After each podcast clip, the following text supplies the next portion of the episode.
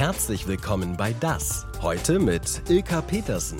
Guten Abend an Sie zu Hause. Schön, dass Sie dabei sind. Wir senden wie immer live vom Roten Sofa. Heute mit einer Frau, die so viele Wissensbereiche hat wie der Nordenwind. Also sie ist promovierte Philosophin, hat Physik studiert, gerade für ihre Klimaforschung den Deutschen Umweltpreis erhalten, Bestsellerautorin, gehört äh, laut Time Magazine zu den 100 einflussreichsten Frauen.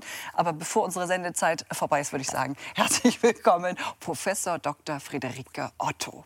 Ein Nordlicht. Guckt die Mama in Kiel eigentlich zu? Ich gehe davon aus. Ja, dann liebe Grüße an dieser Stelle. Ich stelle mir das nur als Klimaforscherin total schwierig vor, zu reisen. Ähm, Sie wohnen ja in England und wenn man dann gefragt wird, ja, wie kommst du denn von A nach B, da kann man doch nur Dinge falsch machen, oder? Also äh, zumindest ist es sehr schwierig, Dinge richtig zu machen. Da müsste man viel Zeit und viel Geld mitbringen. Ja. Ähm, weil unsere Gesellschaft eben so gebaut ist, dass billiges und schnelles Reisen ähm, eben das ist, was am meisten fossile Brennstoffe verbraucht. Ja, ich, ich finde das immer so dieses Flugshaming, sagt man ja mittlerweile, dass man gar nicht mehr erzählen möchte, dass man sich überhaupt in den Flieger setzt. Ähm, weiß ich nicht, haben Sie das auch so als Klimaforscherin? Weil Sie müssen ja reisen, Sie müssen ja um die Welt reisen, um eben auch das zu vermitteln, was Sie dort erforschen, oder? Also dieses, dieses Flugshaming ist ist eigentlich genau das, was, was ein ganz großes Problem, wie wir eben das Klimathema angehen, darstellt. Nämlich indem wir sämtliche Verantwortung von der Gesellschaft, von der Politik abwälzen auf einzelne Menschen. Mhm. Und das ähm, in, insofern ähm, ist, also ich meine, wenn ich äh, in der fossilen Energie arbeiten würde, da würde ich mich wahnsinnig freuen über dieses Flugshaming, weil es eben alles auf den Verbraucher schiebt und jegliche Verantwortung von, von mir als Konzern, von mir als Politikerin abwälzt. Und ich glaube auch, wenn man so ein bisschen was an die Hand bekommt, fühlt man sich auch nicht mehr so hilflos, oder? Weil ich meine, die Zahlen, wenn man jetzt mal global guckt, also wir haben mehr Kohlendioxid ausgestoßen im vergangenen Jahr, über ein Prozent wo man sich so denkt, das kann ja eigentlich nicht sein. Wir wissen doch alle, was Sache ist. Wir sehen jetzt gerade mal die Grafik.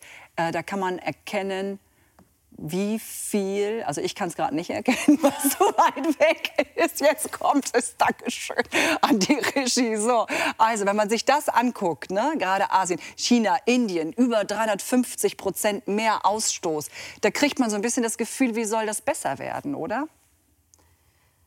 Ja, also ähm, es ist passiert noch viel zu wenig und es ist also ähm, wenn man sich die alljährlichen Klimakonferenzen anguckt, dann äh, wird immer so getan, als würde man also legitime, ähm, gleichwertige Interessen vieler Menschen gegeneinander abwägen.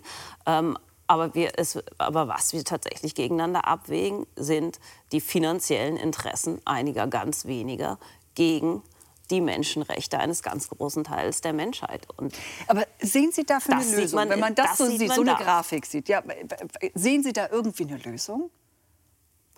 Also ich denke, ähm, eine, Lö eine Lösung gibt es nicht, sondern es muss ganz viele kleine Lösungen, ganz viele verschiedene Lösungen geben, dass wir eben auf allen Ebenen wirklich aufhören, fossile Brennstoffe zu verbrennen. Und das, ähm, diese, das, so weit sind wir noch nicht. Aber natürlich gibt es, gibt es durchaus Fortschritte. Ich meine, die Emissionen waren dieses Jahr, letztes Jahr höher als das Jahr zuvor und da in dem Jahr höher als das Jahr da zuvor. Aber ähm, der Anstieg ist ein bisschen geringer geworden. Also die Rate, mit der die Emissionen ansteigen, ist, ist geringer geworden. Und eben diese Gerichtsurteile, die es gibt, ähm, dass wir hier jetzt sitzen und darüber mhm. reden, dass wir überall ständig darüber reden, das ist ein, ähm, das zeigt, dass sich was ändert. Es muss sich schneller ändern, aber ähm, es ändert sich trotzdem was. Ja, und ich finde, wir lernen ja alle dazu. Ne? Also wenn wir zum Beispiel die Extremwetterlage nehmen, ähm, die Flut im Ahrtal 2021, wo so, so viele Menschen äh, äh, gestorben sind. Daraus haben wir viel gelernt, was zum Beispiel auch das angeht, dass wir den Menschen, dass wir die Menschen informieren müssen und so. Wie haben Sie, Sie haben ja diese Wetterlage auch untersucht, was haben Sie daraus gefunden oder diese Wettersituation?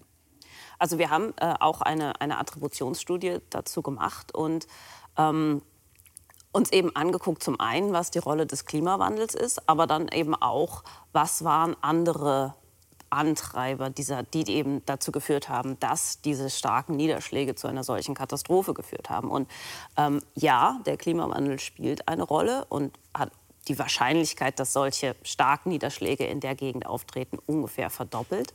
Aber ähm, was, was eben auch eine ganz große Rolle gespielt hat, ist zum einen, ähm, dass in, in, in der Gegend Deutschlands unglaublich viele Böden versiegelt sind. Das heißt, das Wasser kann, kann, nicht, kann nicht einsickern in die Böden, sondern läuft direkt sofort in, in relativ kleine Flüsse, die aber sehr, sehr tief sind. Das heißt, die laufen ganz schnell voll. Ähm, und dann äh, spielt aber auch eben eine Rolle, dass es zwar Warnungen des Deutschen Wetterdienstes und der Europäischen Flutbehörde gab, aber diese Warnungen haben eben ähm, die Menschen in der Gegend nicht erreicht. Es mhm. wurde, also die, die, wurden nie, die waren sich nicht bewusst, dass diese Wetterlage den Tod bedeuten könnte. Mhm. Und selbst diejenigen, die die Warnung erreicht haben, wussten dann überhaupt nicht, wohin. Es gab keine Evakuierungsrouten. Ja, das, das wollte ich damit sagen, dass man eben jetzt auch, auch lernt. So. Ähm, wenn ich mir das jetzt angucke, Sie sagten gerade, dass zu wenig Flächen eben auch waren, wo das Wasser hin konnte. Es gab ja Renaturierung, sowas ja nicht, aber ähm, das war, glaube ich, auch alles nicht so einfach, dass das Wasser nicht so, also nicht schnell weiter konnte, ne? dass es sich ausbreiten konnte. Ähm, waren Sie eigentlich jetzt über die Feiertage im Norden, also über Weihnachten? Nein.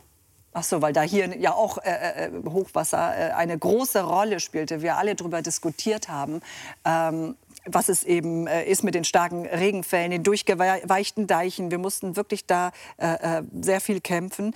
Ähm, und die Füllstände der Talsperre, die spielten eben auch eine große Rolle. Ein Jahr zuvor war es so, da war zu wenig Regen drin und dann eben dieser Rekordstand jetzt über Weihnachten. Und das hat eben Folgen, dass es manchmal so voll ist und dann wieder nicht. Georg Beinlich berichtet. Ein seltenes Spektakel. Wir lernen ja alle dazu. Ne? Also wenn wir zum Beispiel die Extremwetterlage nehmen, ähm, die Flut im Ahrtal 2021, wo so, so viele Menschen äh, äh, gestorben sind. Daraus haben wir viel gelernt, was zum Beispiel auch das angeht, dass wir den Menschen, dass wir die Menschen informieren müssen und so. Wie haben Sie, Sie haben ja diese Wetterlage auch untersucht. Was haben Sie daraus gefunden oder diese Wettersituation? Also wir haben äh, auch eine, eine Attributionsstudie dazu gemacht und ähm, uns eben angeguckt, zum einen, was die Rolle des Klimawandels ist, aber dann eben auch, was waren andere Antreiber, dieser, die eben dazu geführt haben, dass diese starken Niederschläge zu einer solchen Katastrophe geführt haben. Und ähm, ja, der Klimawandel spielt eine Rolle und hat die Wahrscheinlichkeit, dass solche starken Niederschläge in der Gegend auftreten, ungefähr verdoppelt. Aber ähm, was, was eben auch eine ganz große Rolle gespielt hat, ist zum einen, ähm, dass in, in, in der Gegend Deutschlands unglaublich viele Böden versiegelt sind. Das heißt, das Wasser kann, kann, nicht, kann nicht einsickern in die Böden, sondern läuft direkt sofort in, in relativ kleine Flüsse, die aber sehr, sehr tief sind. Das heißt, die laufen ganz schnell voll. Ähm, und dann äh, spielt aber auch eben eine Rolle, dass es zwar Warnungen des Deutschen Wetterdienstes und der Europäischen Flutbehörde gab, aber diese Warnungen haben eben ähm, die Menschen in der Gegend nicht erreicht. Es mhm. wurde, also die, die, wurden die waren sich nicht bewusst, dass diese Wetterlage den Tod bedeuten könnte. Mhm. Und selbst diejenigen, die die Warnung erreicht haben, wussten dann überhaupt nicht, wohin. Es gab keine Evakuierungsrouten. Ja, das, das wollte ich damit sagen, dass man eben jetzt auch, auch lernt. So.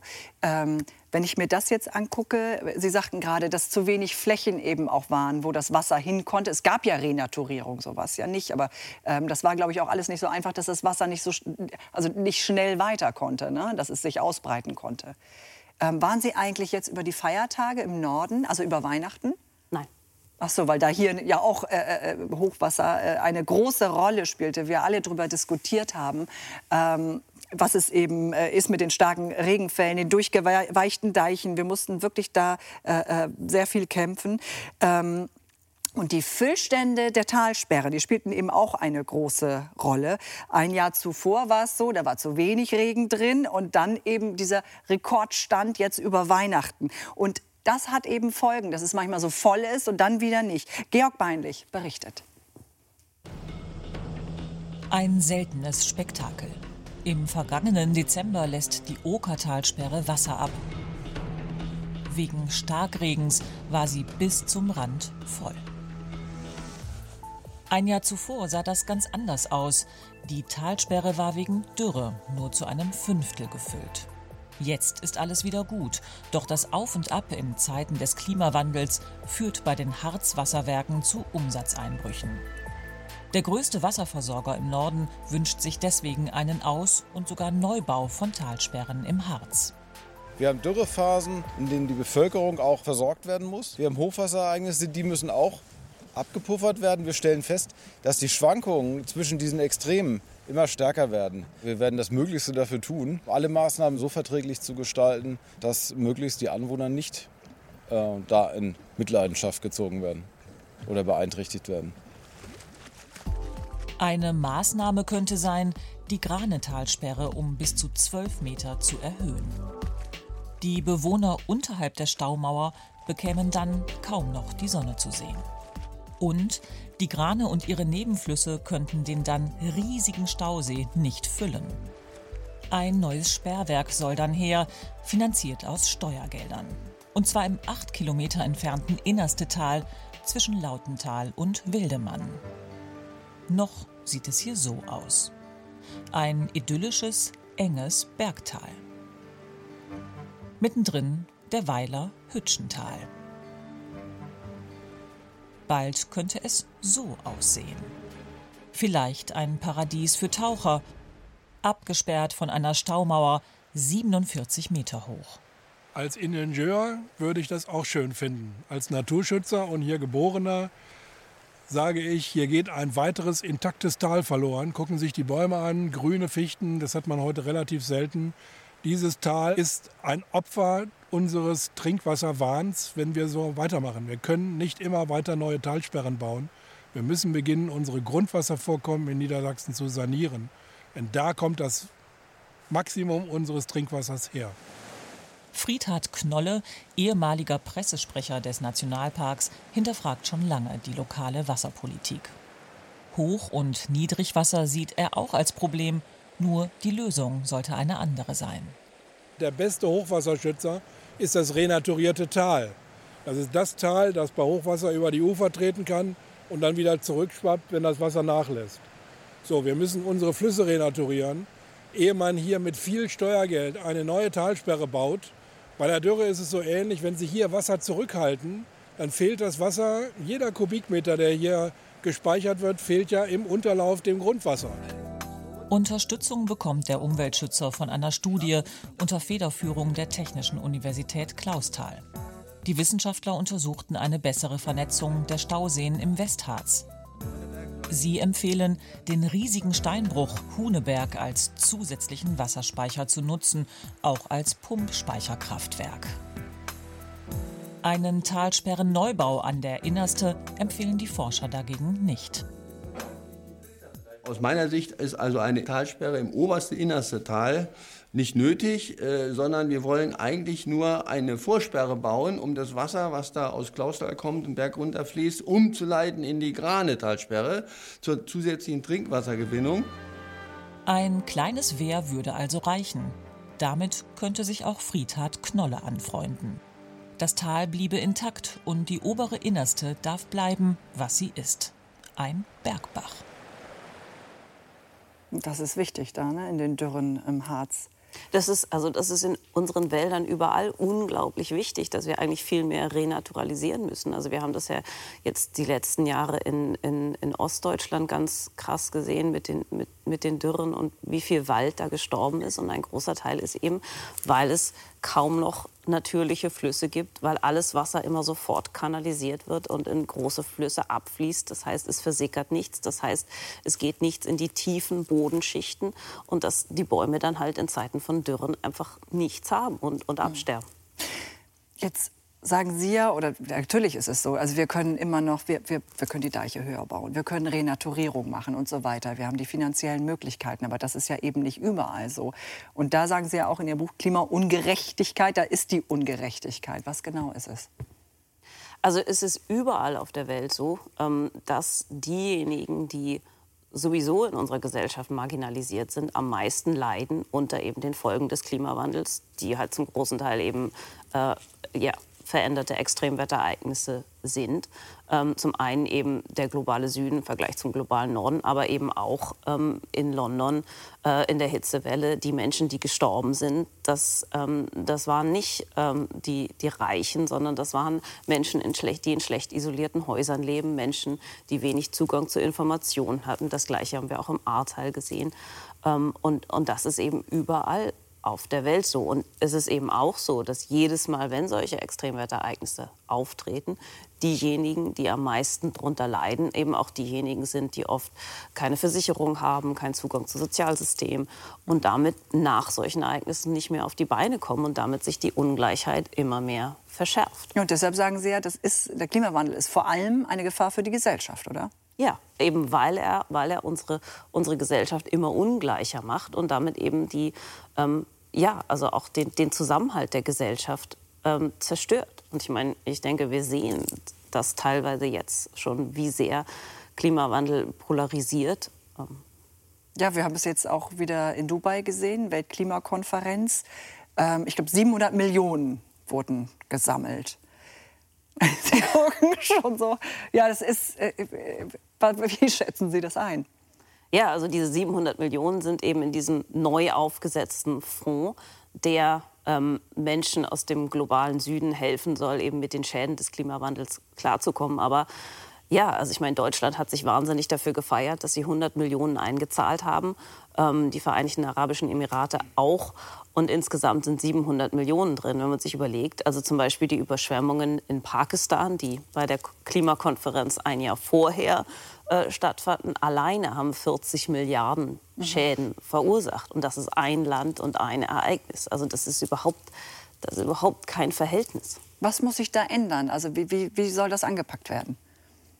Also es muss sich, also das Wichtigste, was sich ändern muss, ist, dass wir eben ähm, die, die Interessen der fossilen Energiekonzerne als, ähm, ja, als, als die wichtigsten Interessen ansehen und eben nicht die Menschenrechte der, ähm, eines Großteils der Bevölkerung. Und, indem wir, und wir müssen aufhören, darüber zu reden, als würde Klimaschutz Verzicht bedeuten. Wir müssen eben äh, viel mehr in den Vordergrund stellen, was wir alles eben gewinnen dadurch, wenn wir aufhören, fossile Brennstoffe zu verbrennen. Also die Narrative ändern, die, die, die Einstellung zu dem Ganzen. Ja. Mhm. Wie ist das eigentlich, wenn Sie so in Kiel sind? Weil ich, manchmal ist es so weit weg. So, dann reden wir über Dubai und 700 Millionen. Und wenn Sie jetzt in Kiel zu Hause sind, auf dem Land dort groß äh, geworden und so in die Diskussion gehen mit Menschen, die vielleicht auch sagen, äh, menschgemachten Klimawandel gibt es nicht. Also was für Diskussionen entstehen da? Was sagen Sie?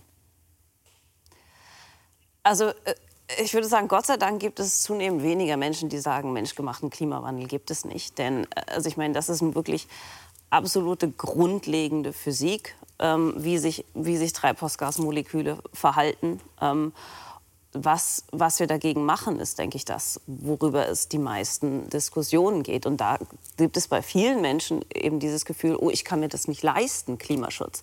Aber worüber wir also, was ja tatsächlich der Fall ist, dass wir uns echt keinen Klimaschutz nicht leisten können. Ähm, wir, wir, sehen das, also sind das dann viele Diskussionen auch so? So als Klimaforscher glaube ich momentan, oder? Da, da, ist auch immer viel Beef dann drin, oder? Ja, äh, denn, denn natürlich versuchen ähm, ja diejenigen, die finanzielle Interessen haben, weiterhin fossile Brennstoffe zu verbrennen, mhm. die versuchen diese Diskussion eben von, von Menschenrechten, von Wissenschaft wegzubringen auf Ideologie, auf Kulturkampf. Aber ich habe jetzt ein tolles Beispiel, und zwar aus Ihrer Heimat. Denn anderthalb äh, Stunden weiter in den Norden, nach Klicksbühl, nicht weit von der dänischen Grenze, gibt es eine Gemeinde im Kreis Nordfriesland, die ist seit 29 Jahren schon klimaneutral unterwegs. Sie erzeugen sogar mehr Energie, als sie brauchen, wie Torge Wittern-Knochs herausgefunden hat. Die ganze Welt macht sich Gedanken darüber, wie man die Energiewende schaffen kann. Die ganze Welt? Nein. Eine kleine Gemeinde mit knapp 1000 Einwohnern ist da schon viel weiter. Glexville ist seit 29 Jahren äh, bilanziell klimaneutral und seit zehn Jahren erzeugen wir ungefähr 30 Mal mehr Energie insgesamt als Glexville verbraucht. Klicksbüll ist umgeben von Windparks und Solarpanelen. Das Besondere, die Bürger der Gemeinde sind daran beteiligt. Eine naheliegende Idee, maßgeblich vorangetrieben vom ehemaligen Bürgermeister Werner Schweitzer. Die Bodenschätze Schleswig-Holsteins liegen in der Luft. Das ist einmal dieser großartige Wind in dieser wunderbaren Qualität. Gerade hier draußen wenig Bög, sehr äh, steht und äh, damit ermöglicht er eine optimale Energieausbeute. Und das andere ist die Sonne, die auch in Schleswig-Holstein äh, relativ stark vorhanden ist. Mit der dadurch gewonnenen Energie hat Klicksbüll die finanzielle Freiheit, seine Infrastruktur zu erhalten. Kindergarten, Grundschule, ein Dorfcampus. Sogar das Schwimmbad kann in Betrieb bleiben. Für all diese Dinge, die wir vorhalten, braucht man die finanziellen Mittel letztendlich. Und äh, die sind überwiegend äh, über die erneuerbare Energie in die Gemeindekasse gekommen. Und das wäre sonst nicht äh, haltbar gewesen für die Gemeinde. Ein neues Umspannwerk macht Klicksbüll jetzt auch zum Stromexporteur. Auch das ein Vorteil einer ländlichen Gemeinde, denn so eine Anlage braucht viel Platz. Stören tut sie hier niemanden. In den Windparks sind ja auch sehr, sehr viele Menschen aus Klicksbüll beteiligt und das zu 100 Prozent. Also das, besser geht das nicht. Und dann hat man noch eine gewisse Zufriedenheit, wenn man auf die Windmühlen guckt und sagt, ah, gut, die drehen, das ist Musik. Ne? Bei anderen ist das Lärm und für alle anderen ist das Musik. Das ist schon Klicksbild doch ein kleiner Vorreiter so für die, für viele Gemeinden, würde ich mal sagen. Besonders stolz sind die Klicksbüller auf ihr Dörpsmobil, einem Elektroauto zugänglich für alle Dorfbewohner. Es nutzen auf jeden Fall viele Klicksbüller inzwischen und immer mehr. Was am Anfang eine längere Anlaufzeit brauchte, wird jetzt im Grunde wie selbstverständlich auch angenommen. Zumal es hier ja auch Strom von der Photovoltaik für keinen einzigen Cent gibt. Sie brauchen also nichts dafür zu bezahlen. Außer 3,50 Euro Miete pro Stunde. Damit macht das Derbsmobil jeden Zweitwagen unnötig. Einige verzichten sogar komplett auf ein eigenes Auto. Wie wichtig dieses Umdenken ist und was der Klimawandel letztendlich für die Gemeinde bedeuten würde, sieht man an der Kirche. Ihr stand das Wasser schon zweimal bis zum Hals.